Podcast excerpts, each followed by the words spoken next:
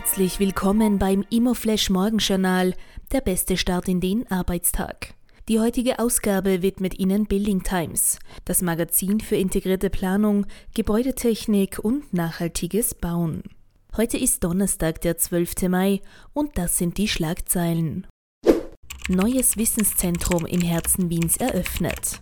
Gemeinsam mit dem Wissenschaftsministerium und der Bundesimmobiliengesellschaft eröffnet die Österreichische Akademie der Wissenschaften ihren neuen Campus in der Wiener Innenstadt, pünktlich zum 175-jährigen Gründungsjubiläum.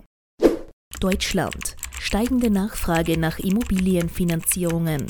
McMakler Finance hat im Jahr 2021 einen starken Anstieg in der Nachfrage nach Finanzierungsberatungen verzeichnet. Dieser setzt sich auch im ersten Quartal dieses Jahres fort. Die spannendste Meldung heute.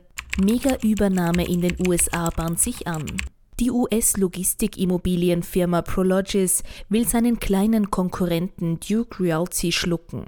Prologis will damit das knappe Angebot von Lagerhallen vergrößern. Die Nachfrage ist wegen der Lieferkettenprobleme sprunghaft gestiegen. Duke Realty, ein Vermieter von Industrieimmobilien, wird dabei mit umgerechnet 22,5 Milliarden Euro bewertet. Das ist ein Aufschlag von 29 Prozent auf den Schlusskurs vom Montag.